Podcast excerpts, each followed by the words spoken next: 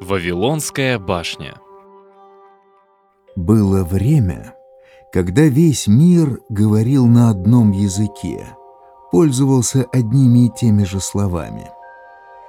Идя на восток, люди нашли в стране Шинар равнину и поселились там. Сказали они тогда друг другу, будем делать из глины кирпичи и обжигать их в огне. Так кирпич стал заменой камню, а природный битум — известковому раствору. Что ж, сделаем себе имя, построив город с башней до самого неба, — говорили они.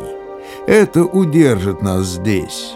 Не будем мы по всему свету рассеяны. Тогда сошел Господь на землю посмотреть на город и башню, что строили люди.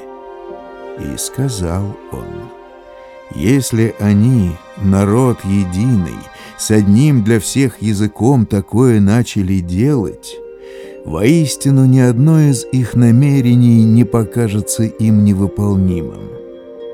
Сойдем же к ним и смешаем их язык так, чтобы они не понимали речи друг друга. Так рассеял их Господь оттуда по всей земле, и строительство города прекратилось.